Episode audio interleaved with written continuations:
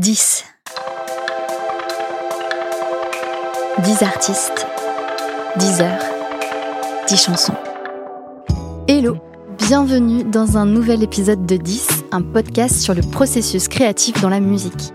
Le concept est simple, à chaque épisode, je reçois un ou une invitée avec qui je vais passer 10 heures dans un studio afin de discuter créativité, mais surtout écrire, composer et enregistrer une chanson de A à Z.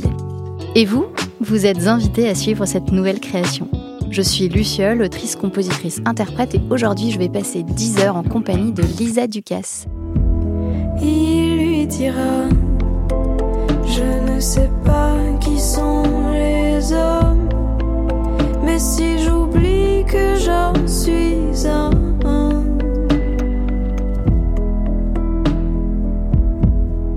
tu me le pardonnes. Dis, tu me le pardonnes. Est-ce que tu peux te présenter en quelques mots? Oui, donc, euh, donc je m'appelle Lisa Ducasse, voilà.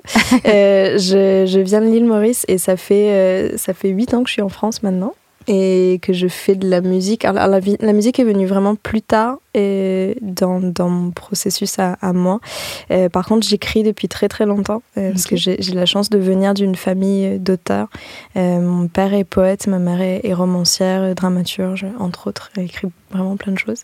Et euh, donc voilà, donc euh, l'écriture a un peu toujours été là et, et ça m'a amené, je pense, progressivement euh, à la à musique. la musique Mais eux ne sont pas musiciens. euh, Non, alors mon père euh, joue de la guitare et, je pense que les premiers souvenirs de musique que j'ai vraiment, enfin de pratique de la musique, c'était c'était avec lui parce que je, je on chantait ensemble en fait. euh, euh, il avait un- plein de livrets de partitions, Mhm. des choses comme ça. Donc euh, c'était un peu un échange. C'était, je sais plus à partir de quel âge on a commencé, à- enfin quel âge moi j'avais quand on a commencé à faire ça, mais en gros lui, s'il y avait des morceaux qu'il voulait jouer, il m'imprimait les paroles et je les chantais. mhm. Et moi, s'il y avait des morceaux que je voulais chanter, je lui imprimais les partitions et, il les jouait. Donc, euh, donc voilà. Donc il y a quand même un échange. Mm. Mais euh, est-ce que finalement, aller à la musique quand tu as un père poète et, et une Mm. mère euh, romancière et dramaturge, c'est pas finalement trouver son propre, euh, son propre médium euh, Mais je, je pense qu'il y a eu peut-être un peu de ça. Après, c'est drôle parce que quand j'étais vraiment très jeune, moi, je, je disais vraiment aux gens que j'allais être, euh, j'allais être écrivaine, que j'allais. C'était. Je sais plus, j'ai- commencé à le dire. une fois, je pense qu'on était. mes deux parents étaient invités à un salon du livre à La Réunion. Et, euh, et je sais plus trop quel âge j'avais, mais j'étais toute petite et donc j'étais un peu la mascotte de tous les, tous les auteurs, euh, parce qu'on était tous logés ensemble.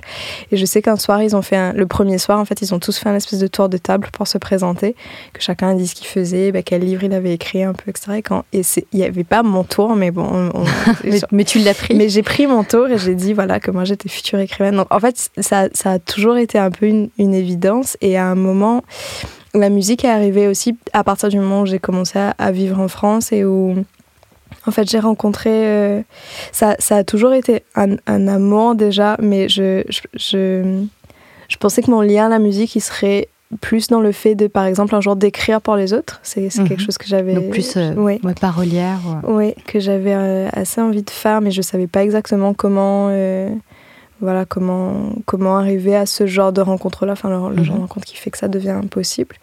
Et, euh, et, et moi, j'ai eu toute une pratique de, de ce qu'on appelle le spoken word dans des contextes de très tôt en fait quand je suis arrivée à Paris, j'ai rencontré un- tout un groupe de de- d'expats euh, poètes et musiciens qui se réunissent et c'est toujours le cas, je crois. euh, dans la cave d'un bar tous les lundis. pour euh, dire des textes et c'est ouvert au public, etc. Et ça s'appelle Spoken Word Paris. Et du coup, j'ai commencé. En fait, je connaissais déjà le spoken word via euh, ce que j'avais vu sur YouTube, etc. en étant à Mhm. Maurice. Mais c'est vrai qu'à Maurice, on, on avait, ça commence à se développer, mais à l'époque, on avait, il y avait vraiment pas de plateforme euh, qui permettait Ouais. ce, ce genre de- Alors d'expression. qu'à La de Réunion, juste à côté, il y a, il y a cette tradition qu'on appelle le funker. Ouais, ouais, ouais. euh, Mm. qui finalement est. Enfin, de toute façon, c'est, il y a plein de façons d'appeler, d'appeler le, le spoken Oui. word. Il y a, y y y des gens qui sont plus dans une pratique euh, scène ouverte slam. Mm. Euh, Il y a- Enfin, c'est assez ancestral finalement. Oui, oui, mais c'est vrai que c'est drôle parce que justement le, le funka, effectivement, c'est très très présent dans la culture réunionnaise. Et juste à côté, à Maurice, on a, on a, on a pas ça. Ouais, on, a, ouais. Bah, pour le coup, ce serait plus, ça passerait plus par par la musique. Euh, mais une pratique vraiment orale du texte et du texte écrit, on n'en a pas tant que ça. Et euh, donc, je connaissais déjà le spoken word, mais j'ai commencé, je pense, à vraiment écrire pour parce que c'est pas du tout le, voilà la même écriture. T'écrivais pas de la même façon à partir du moment Non, c'est clair que quand j'ai commencé à, à, assister à ces soirées-là et puis à dire des textes, en fait, y a, ça a modifié plein de choses dans mon écriture, je pense, euh, pour qu'elle soit plus euh, enfin sonore. qu'elle est oui et puis qu'elle soit qu'elle soit faite pour être dite vraiment et pour être on n'écrit euh, pas de la même façon quand on écrit pour être entendu que pour être lu. Mm. est-ce que as, avant t'écrivais que pour toi ou t'écrivais pour être dans l'idée d'être lu?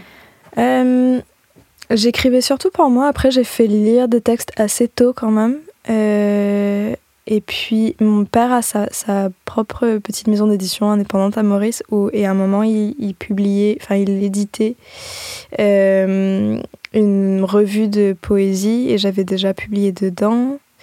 Euh, donc voilà, je pense que j'avais j'avais cette idée vraiment de, de, construire un recueil en fait euh, de, de, poésie écrite et puis avec le, la rencontre avec le spoken word, ça a un peu ça oui ça a vraiment modifié mon, mon mhm. rapport à l'écriture, je pense, et, et la façon dont j'écrivais.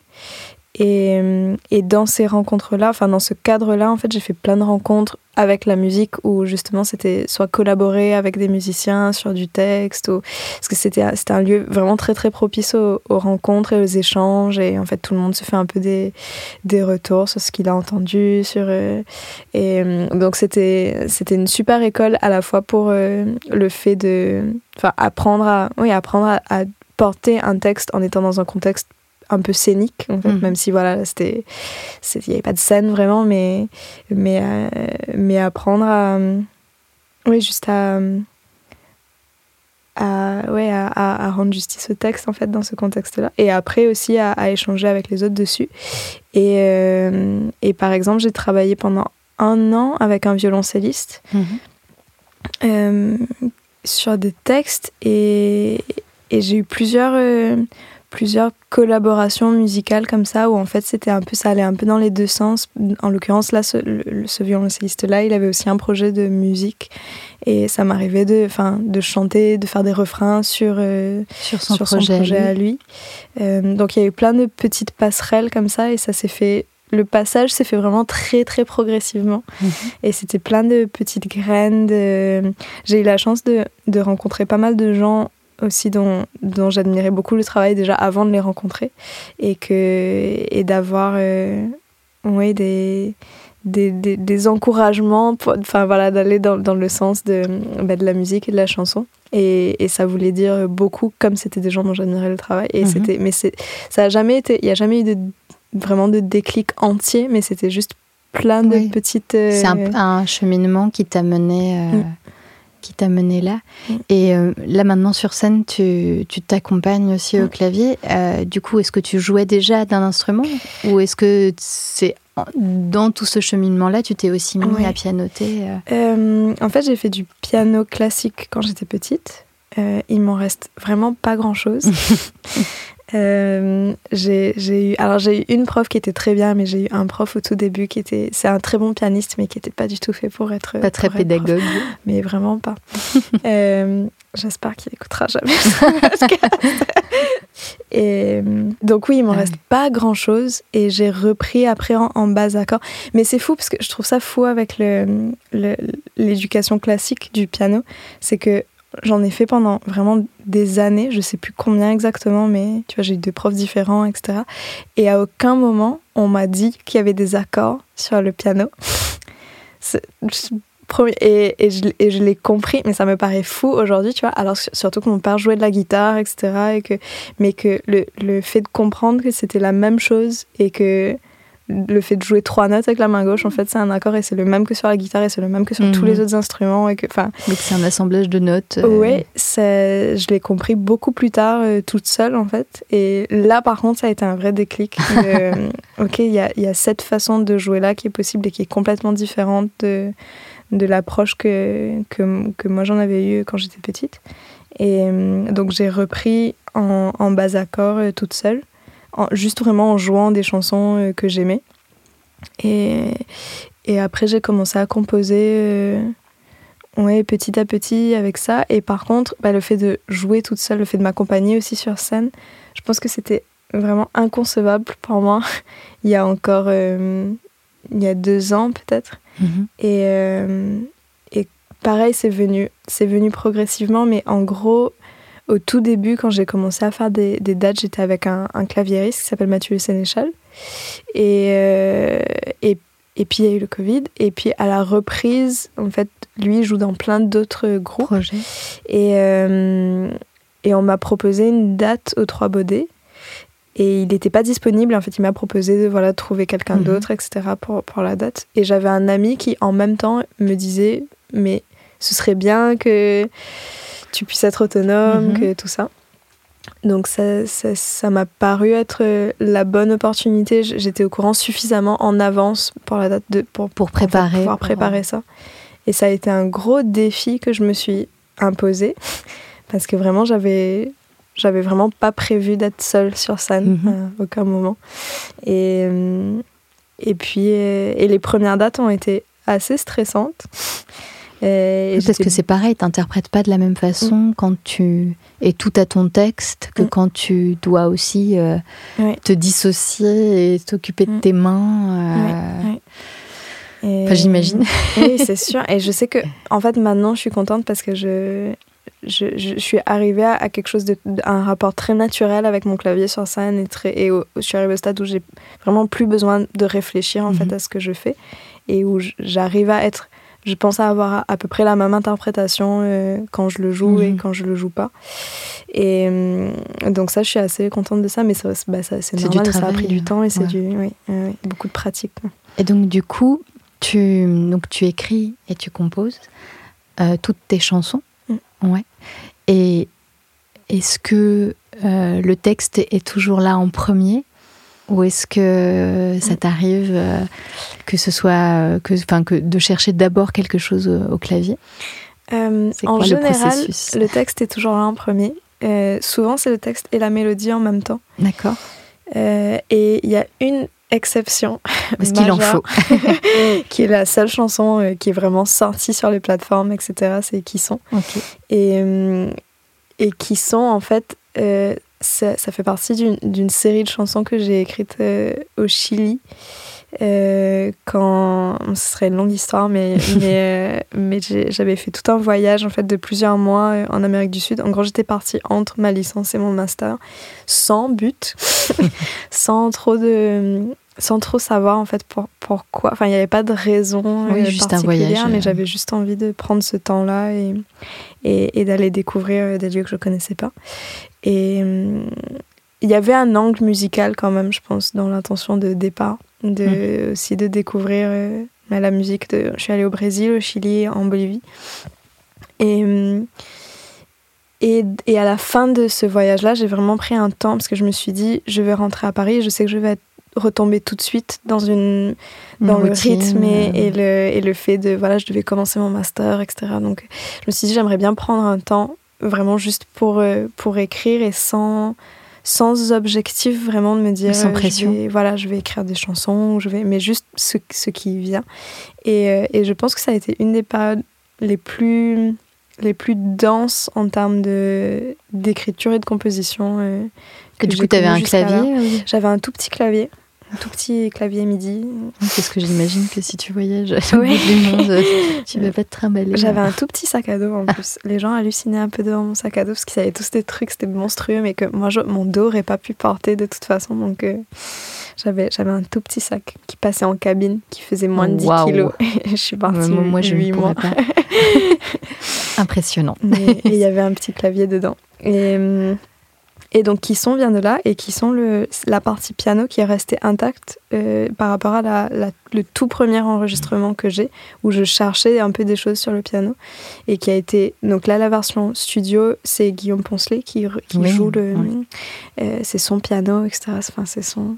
vraiment son, son, son de piano. Et mhm. c'est exactement la même, euh, le même jeu, en fait, que... Que, ce que toi, tu as composé. Que la et le texte est venu en, en, seconde. Et le texte est venu plus tard, oui. Enfin, dans la foulée, mais en, en me disant euh, qu'est-ce que cette qu'est-ce que, qu'est-ce que ça Ça, ça raconte. Mhm. Et, euh, et jusqu'à aujourd'hui. En fait, je pense que c'est un des rares morceaux aussi où j'ai, j'essayais pas de raconter quelque chose. Enfin, je, je, je savais pas ce que j'étais en train de raconter jusqu'à enfin, jusqu'à ce que les mots viennent au fur et à mesure et que c'était l'histoire à se dicter un peu par elle-même, enfin, par. Euh, mhm.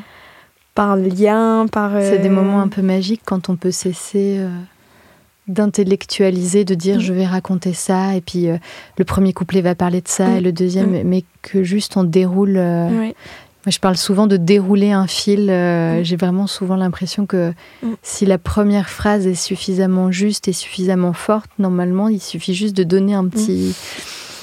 bon, là, c'est un podcast, on voit pas la, le, geste, mais une petite pichenette, et puis ça se déroule. Et, et est-ce que tu as cette sensation parfois quand tu te relis de comme si c'était pas toi qui l'avais écrit, comme si c'était pas tes mots, comme si c'était pas si hmm. parce que par... je, je, ressens ça parfois, tu sais, ce truc de mais pourquoi est-ce que j'ai choisi ce mot-là et euh, alors que c'est pas un mot que j'utilise tous les jours Oui, c'est vrai. Je sais que je fonctionne beaucoup par, euh, par association d'idées et de sons et les deux en même temps et que en fait euh, par rapport à la phrase d'avant, en fait, je cherchais des, des choses qui sonnent pareil mhm. dans la même famille de, de sons et, et que c'est ça qui va qui va amener les mots et qui va amener le sens après et ça crée des surprises du coup. Oui, c'est ça. Et donc il y a, y a quelque chose où pareil, je pense qu'on peut se laisser un peu emporter du coup en, étant, en ayant des fois une, idée générale de ce qu'on raconte, mhm. mais, mais en ne sachant vraiment pas par avance ce que la prochaine phrase va être parce qu'elle dépend de la précédente, qui dépend de la précédente. Qui... Mhm. Donc du coup, euh, moi, j'ai cherché un petit peu, je suis allée fouiner.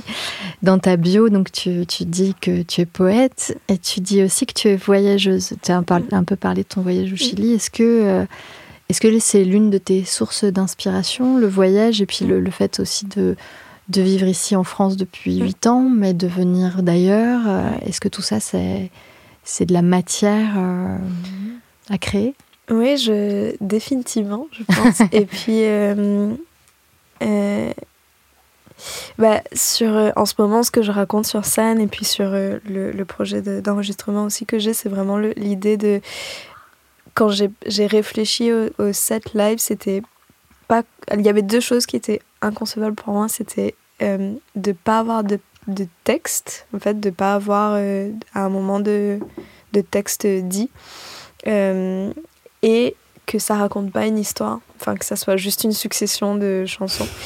Et, j'avais vraiment envie en fait de ces deux choses-là, qu'il y ait un peu un espèce de mélange qui se fasse parce que c'était c'était moi mhm. et, euh, et, et, en même temps que, que ça raconte quelque chose j'avais envie d'être presque justement dans le, dans le conte et dans le et, plus, plus un spectacle qu'un simple concert presque oui et de, et de proposer mais, mais tout en après, la, limite est fine, mais en, que ça soit jamais didactique, etc. De pas dire aux gens, euh, voilà, là c'est un voyage, on va aller à tel endroit, on va... mais pas du tout, mais plus, euh, oui, que ça puisse évoquer ça. Et je pense que le, le, là où je suis le plus contente après les concerts, c'est quand les gens viennent me dire qu'ils ont eu le sentiment d'avoir voyagé, alors que dans le, enfin voilà, j'ai, c'est une impulsion, mais c'est pas, euh, c'est jamais une commande en fait dans mmh. le dans le concert.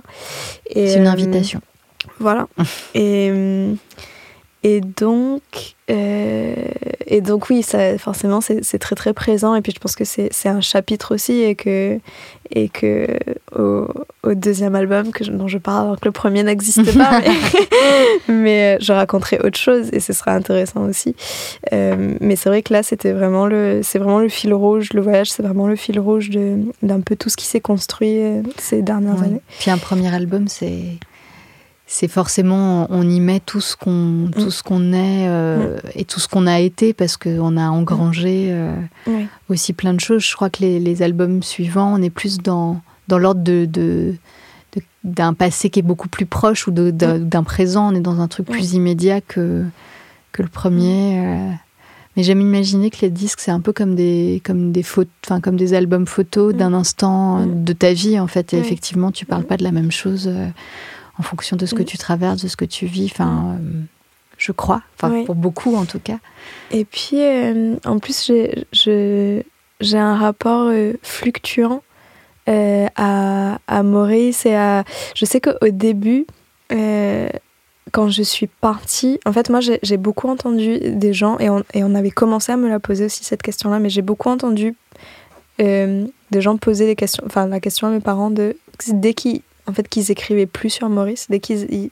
Parce que ma mère, elle a beaucoup écrit la plupart de ses romans sont ancrés dans le contexte mauricien, etc. Et en fait, dès que c'était pas le cas, dès qu'il y avait quelque chose qui qui était hors contexte ou la, question se posait de mais en fait pourquoi tu n'as pas écrit sur Maurice? Et, mm. euh, et moi on avait commencé à me la poser un peu cette question là aussi par rapport au texte que j'écrivais en poésie mais qui était vraiment qui était volontairement euh, ancré enfin dans, mm-hmm. dans, dans, un contexte géographique ou historique parce qu'on n'est pas obligé en fait voilà et je pense que j'ai un peu j'ai j'ai vraiment voulu fuir cette question. Mhm. Euh, et, euh, et c'est intéressant parce qu'en ce moment, je pense que j'ai aussi entamé le mouvement inverse de, de renouer. Oui, de. Bah là, il n'y a pas longtemps, j'ai sorti. Euh, oui, je voulais en parler. une reprise de, de, la chanson des Vieux Amants de Brel en, créole mauricien, du coup. Mhm. Et, et c'est vrai qu'il y, y, a eu une fois où je suis retournée à Maurice il y a deux ans, après le Covid et, et où j'ai rencontré énormément de musiciens là-bas. Et c'était la première fois que j'y retournais en ayant moi développé ma pratique de la musique et, ton projet. et ça a été hyper riche de, de rencontres hyper euh, et c'est vraiment stupide ce que je vais dire mais juste de, de, me, de me rendre compte à nouveau de, de la richesse en fait qui est musicale etc qui... parce que tu as pris du recul donc forcément mm, euh, mm. tu le vois plus de la même euh, et hum, et donc, est-ce que l'idée, est-ce que tu écris en créole mauricien? Est-ce que ça t'arrive? Ou est-ce que c'est quelque chose que tu aurais envie de, d'expérimenter? Ou c'est juste euh, là, euh, sur une chanson euh, qui est une reprise Alors, j'écris pas beaucoup en créole mauricien pour l'instant. mais ça m'est arrivé. Et, et, la reprise, en fait, c'était. Hum, il y, a eu plein de choses qui sont venues derrière, mais alors, à la base, c'était, c'était pas du tout. C'était, j'ai fait un concert à Maurice et c'était, euh, c'était vraiment pour faire une surprise à mon père parce que c'est lui qui a traduit le, mhm. le texte. Et il fait beaucoup de traductions de, chansons vers le créole, justement, pour, euh, parce que le créole, il y, a, une, un positionnement assez étrange de, de la population euh, par rapport au créole. Et la, en fait, c'est parlé par 98% de la population, il me semble. Mais il y a encore plein de gens qui considèrent que c'est pas une langue et que et que, et que leurs enfants ont mieux fait d'apprendre à parler français et anglais pour s'en sortir dans la vie. Et, et du coup, euh, et, heureusement, voilà, il y a plein de. Bah, ça passe par, le, par la création, la, la, revalorisation de la langue. Et, euh, et, mon père, il a fait il a tout un projet en fait, de traduction de un peu ce qu'on considère comme des classiques, euh, soit de, de poésie ou de chansons, euh, en français et en anglais, vers le créole. Pour montrer que bah, voilà, Brel aurait pu écrire en créole, en fait, mhm. dans, le, dans le, la richesse de, de, du lexique et des sons. Et, de, et, donc tu t'es emparée d'une de ces traductions euh... Oui, et au début c'était vraiment c'était parce que je faisais un concert à Maurice et qu'il venait de traduire celle-là et que j'aime beaucoup cette chanson et que c'était c'était c'était une chanson de rappel pour lui mhm. faire une surprise. Je lui avais rien dit. D'ailleurs sur le j'ai le texte avec moi et tout sur scène parce que je n'avais pas eu le temps de l'apprendre et euh, et je l'ai joué plusieurs fois après et en fait il se passait toujours un peu un truc euh, avec ce morceau. Je l'ai joué à la Réunion aussi et pareil il y a eu des réactions euh, assez forte et, et, puis il a fini par faire partie de mon set et puis il a fini par euh, prendre euh, vraiment une, une, vie qui, qui, qui, était propre. Et je pense que avant de donc qui sont est sorti il y a plus d'un an et je pense que avant de sortir des nouveaux morceaux avec avec une direction musicale qui s'est affirmée avec plus de participation de ma part aussi mhm. sur, le, sur la composition, sur les arrangements.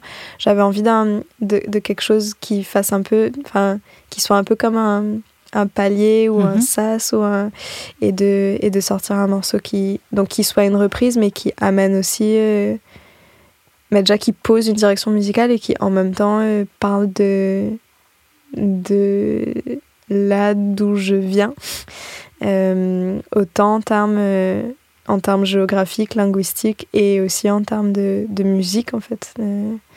Et euh, donc tout à l'heure, tu as évoqué Guillaume Poncelet. J'ai vu que sur, cette, sur les arrangements de, mm. de cette reprise de Brel, tu avais travaillé avec Anne Passeo, euh, qui est une batteuse. Euh, est-ce que, donc du coup, tu, même si tu es autrice, compositrice, tu as besoin de t'entourer de musiciens oui.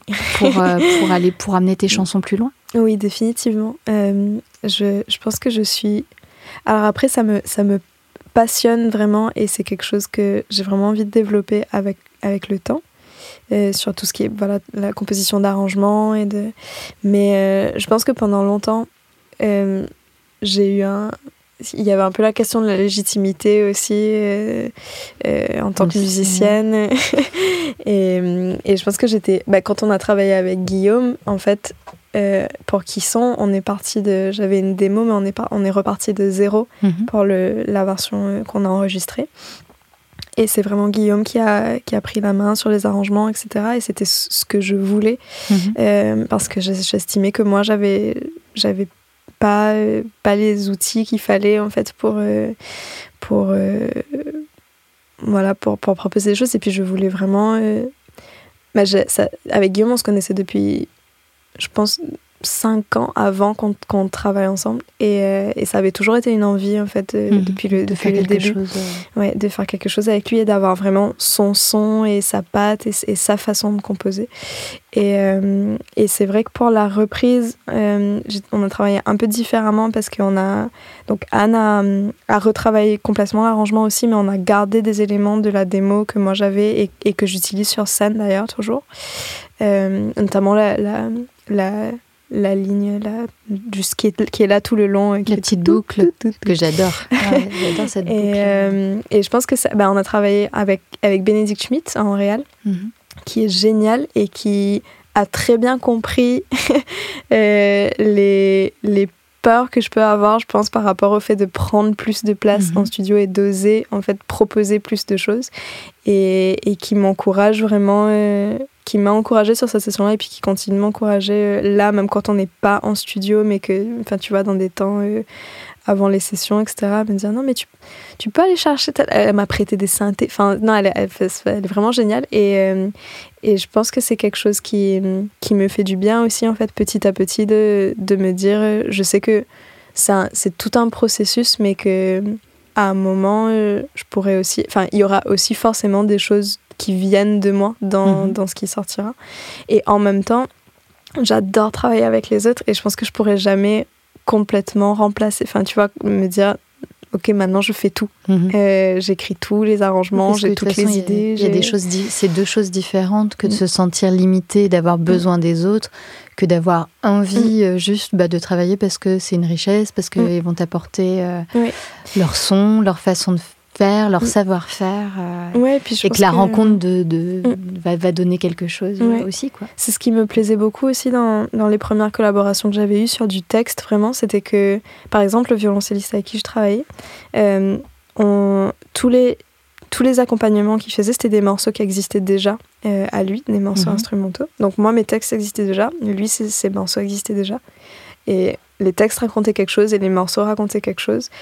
Et on se disait jamais avant de mettre les deux ensemble ce qu'on avait voulu dire. Enfin, tu vois, moi, je mhm. détaillais jamais un texte et lui, il m'expliquait jamais les circonstances de création de tel ou tel morceau. C'était juste, on essayait, on mettait les deux ensemble. Ça racontait une troisième histoire.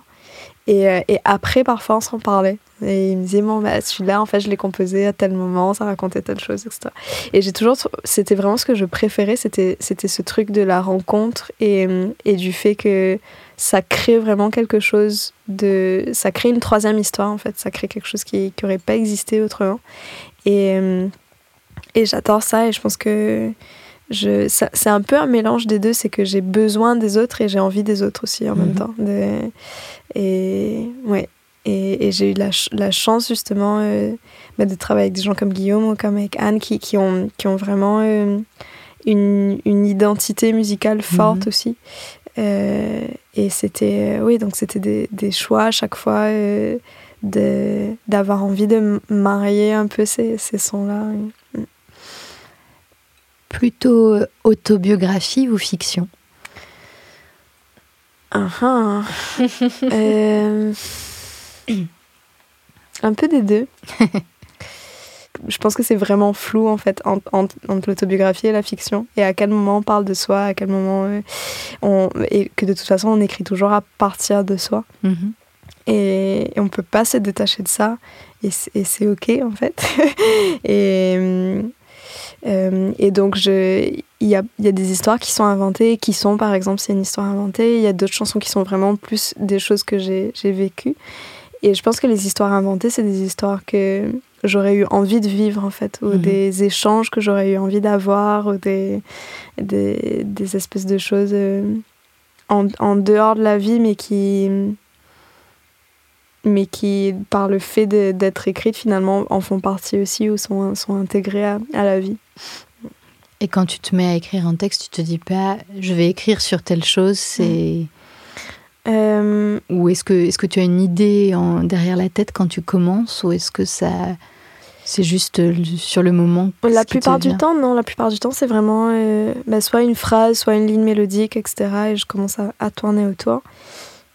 Et après, par contre, il y a une chanson qui s'appelle Des rues, euh, à laquelle je pense là, où c'était assez particulier aussi parce que c'était au moment où je vivais la, la, la chose dans, dans la, le moment dont la chanson parle.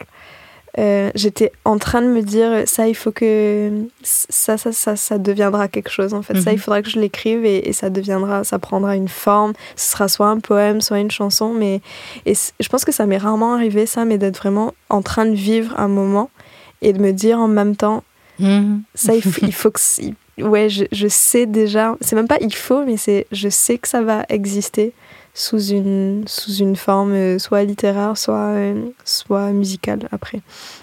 J'ai vu que, euh, que tu avais publié un recueil de poèmes en, 2017, Midnight Sunbird. Mm. Et est-ce que tu écris toujours des poèmes? Est-ce que tu en écris encore? J'en écris moins qu'avant parce qu'il y a beaucoup qui passent finalement dans le dans, l'écriture de chansons. Enfin, c'est devenu plus automatique quelque part euh, de d'écrire avec justement avec une mélodie, avec. Euh, euh, mais c'est vrai que c'est quelque chose que j'aimerais bien reprendre. Finalement, c'est presque reposant de, de retourner à, à l'écriture de poésie, parce qu'il y a quelque chose de. J'écris rarement. des textes rimés.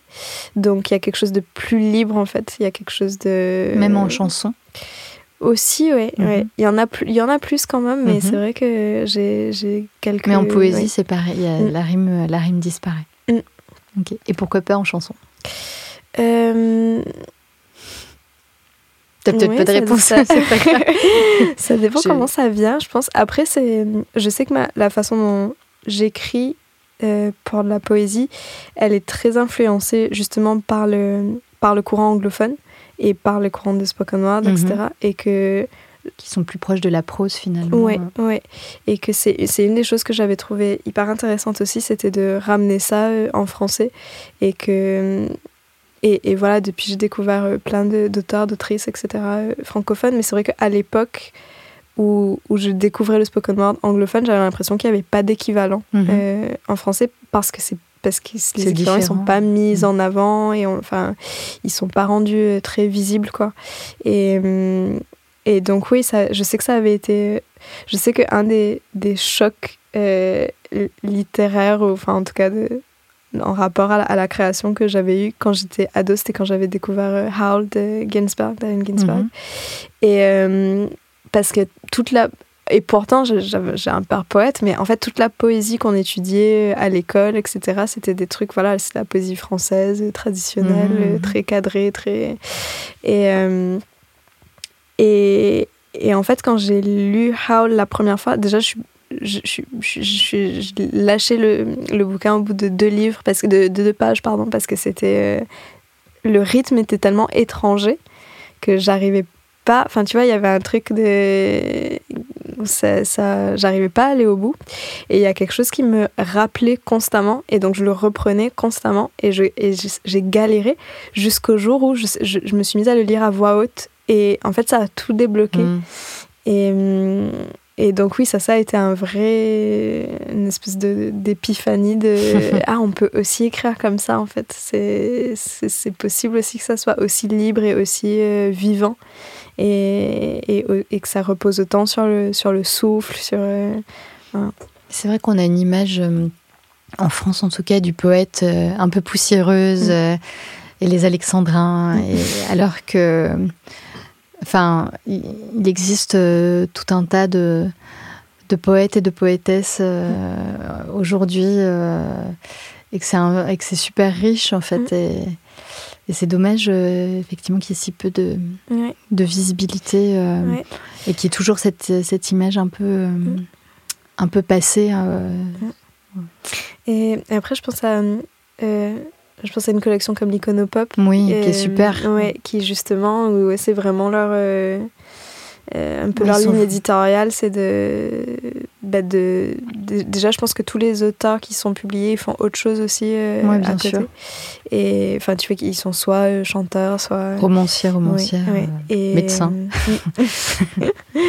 mais oui, donc je pense qu'il y a un, il y a un, un mouvement de voilà de, de dépoussiérage de décloisonnement euh, qui est je sais pas s'il a commencé depuis longtemps mais mais, mais qui, est hyper intéressant et, et en même temps j'ai l'impression qu'il y a aussi un, dans le dans l'écoute par rapport à par rapport à la musique d'un public par exemple de ma génération j'ai l'impression qu'il y a un vrai retour aussi au texte et à l'attention euh, mhm. au texte euh, qui est qui est très chouette à à, voir et enfin voilà d'être là à ce moment-là c'est c'est euh, ouais c'est je sais pas une belle concordance de, de temps moment euh.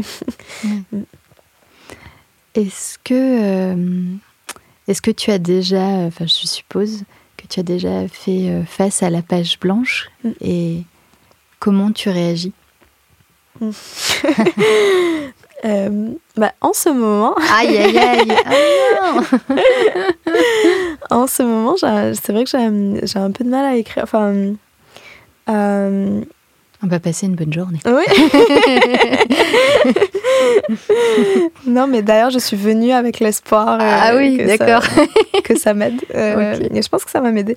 non, mais je pense que je suis vraiment trop toute seule, en fait, aussi, euh, parfois dans, dans, mon truc. Et que je, je, suis, je me mets beaucoup de pression aussi, des fois, je pense, par rapport à l'écriture et par rapport Parce qu'il y a toujours ce, ce truc-là de te dire que tu es en train d'écrire pour un, pour un projet ou pour un album? Oui, oui, oui. En, ce, en ce moment, surtout, oui. Et, euh, et en fait, bah, par rapport à l'album, pareil, ça rentre un peu dans la, cuisine du truc, mais les, les, morceaux, en fait, tous les morceaux existent, mais j'aimerais en avoir d'autres pour, euh, pour choisir, en fait, pour mhm. avoir le choix. Et, euh, et qui est, enfin voilà, que, qui est aussi des choses qui datent de maintenant, mhm. des choses qui soient plus récentes, parce qu'on parlait de, la temporalité, mhm. etc., et qui est, qui est aussi un peu de ça. Et après, je pense que moi, j'ai j'ai toujours plus fonctionné en, sur des, des périodes en fait où je sais que je me bloque des moments comme quand j'étais au Chili où je sais que j'avais deux semaines et où c'était c'était dédié un peu à, à ça. Et je crois que j'ai plus de mal quand c'est à l'intégrer à mon quotidien quand je suis en train de vivre d'autres choses en mhm. même temps. Ouais notamment une, tournée, tournée, des concerts des choses comme ça et, et, là, en ce moment, c'est vrai que je, je, tourne beaucoup, ce qui est, ce qui est très, ce que j'adore. Euh, mais je pense que j'ai besoin de plus, ouais, de, de, temps dédié et de me dire, euh, voilà, je sais que à tel moment, je fais que ça. Mais en même temps, ce truc-là, ça peut être hyper stressant aussi. Mhm. Parce que tu sais que justement, il y a une semaine ou il y a deux semaines. Oui, et que, ça peut tout à fait te bloquer aussi. Euh. Oui, ah, oui.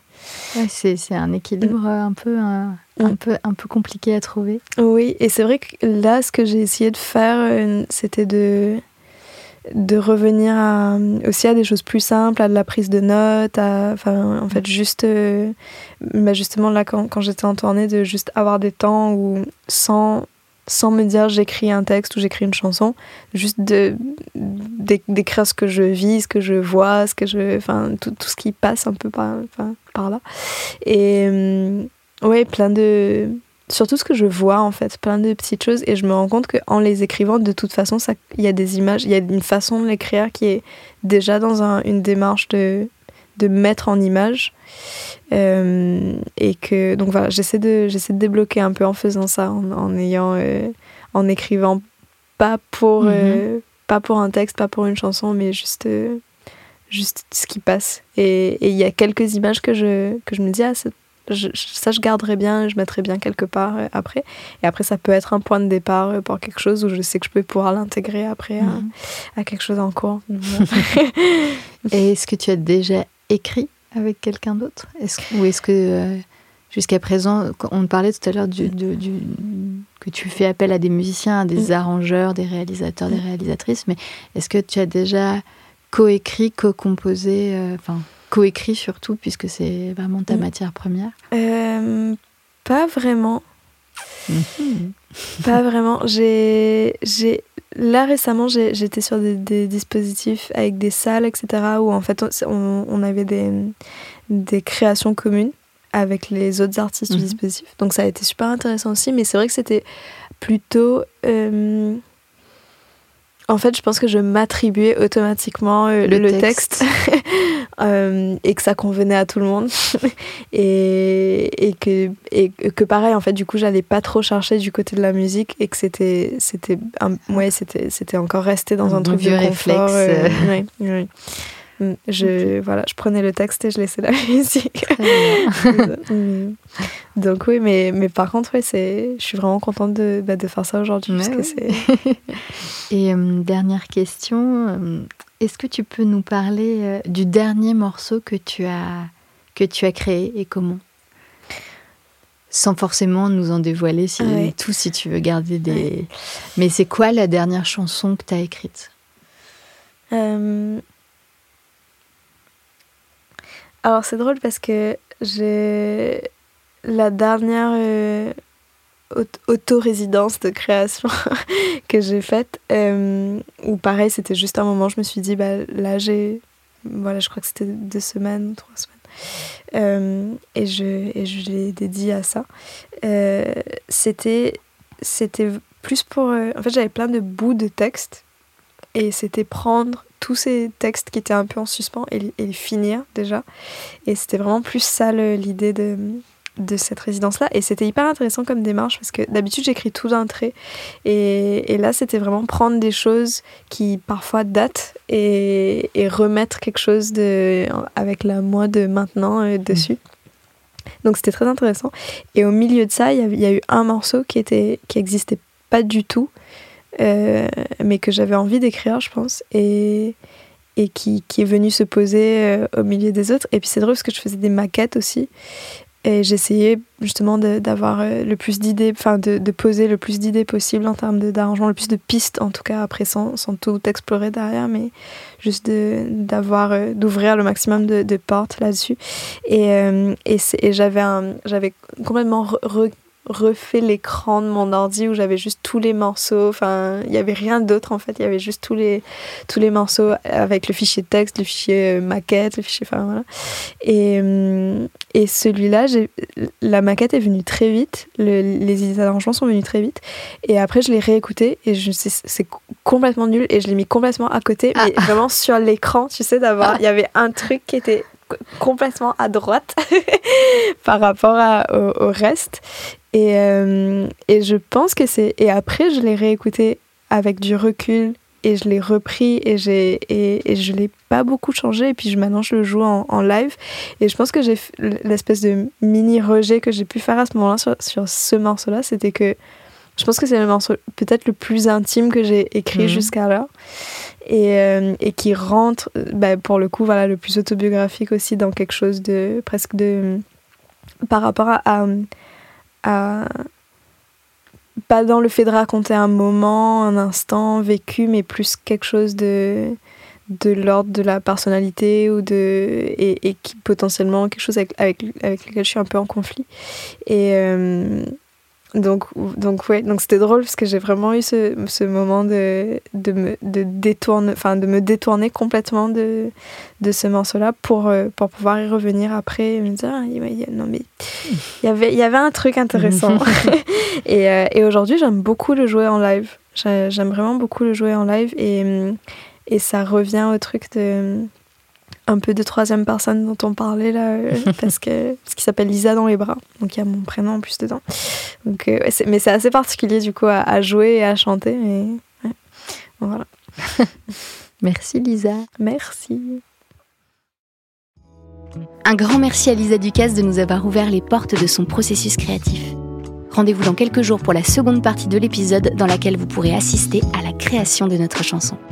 Cet épisode a été enregistré par Benjamin James Troll, réalisé et mixé par Guillaume Béra et la musique du générique composée par Arthur Lins. Il est produit par Attends-moi avec le soutien précieux de l'Adami. Vous pourrez retrouver tous les épisodes de 10 sur toutes vos plateformes et applis de podcast habituels. Si ça vous a plu, n'hésitez pas à en parler autour de vous, à partager, à commenter et bien sûr à mettre des étoiles. À très vite pour la seconde partie.